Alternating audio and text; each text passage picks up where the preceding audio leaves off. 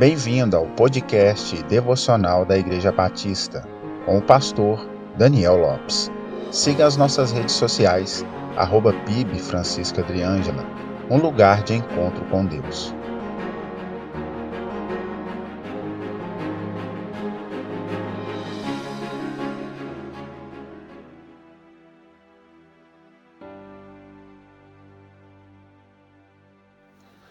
Uma pessoa organizada que tem consciência de suas responsabilidades diárias e das que surgirão, tem por costume marcar na agenda estes compromissos, para que não venha acontecer o caso de esquecer e descumprir com um deles. Em nosso tempo, temos a facilidade de não necessitarmos de uma agenda de bloco de papel, pois já temos à nossa disposição agendas nos celulares, tablets, iPhones e notebooks. Sendo assim, uma agenda nos auxiliará para nos disciplinarmos a cumprir com os compromissos diários, no dia, hora e mês correto. Quando falamos da agenda de Deus, é claro que estamos fazendo uma analogia, pois Deus é onisciente, sabe todas as coisas, inclusive conhece a nossa agenda melhor que nós mesmos. Mas usamos esta analogia para mostrar que tudo o que Deus planejou desde os tempos eternos irão se cumprir no dia, hora, mês e ano, exatamente como ele planejou. O livro de Eclesiastes, no capítulo 3, no verso 11, diz: Ele fez tudo apropriado a seu tempo. Também pôs no coração do homem o anseio pela eternidade. Mesmo assim, ele não consegue compreender inteiramente o que Deus fez.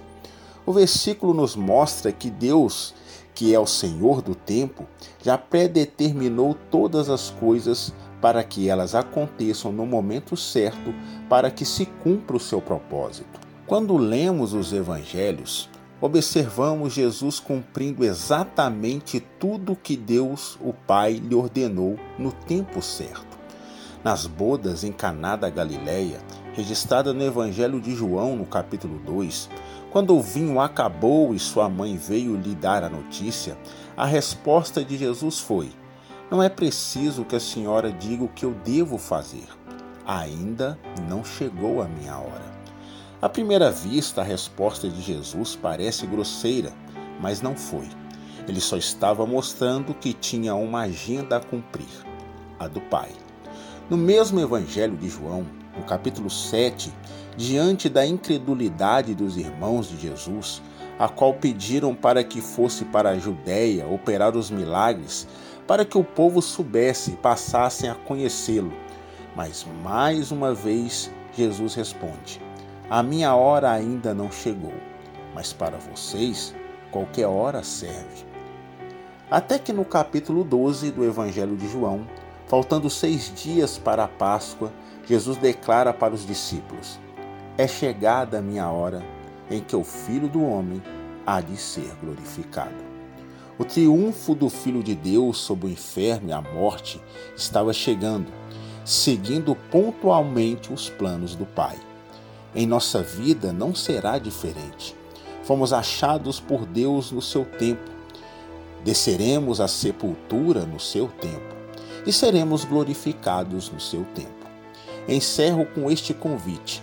Quem sabe até hoje você peregrinou em um mundo de trevas, tateando no escuro, e hoje esta palavra chega ao teu coração. Talvez tenha chegado o seu tempo. Ouça o conselho de Paulo aos Coríntios, no capítulo 6 e no versículo 2.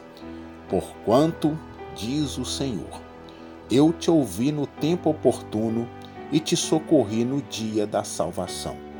Com certeza vos afirmo que esse é o momento propício, agora é o dia da salvação.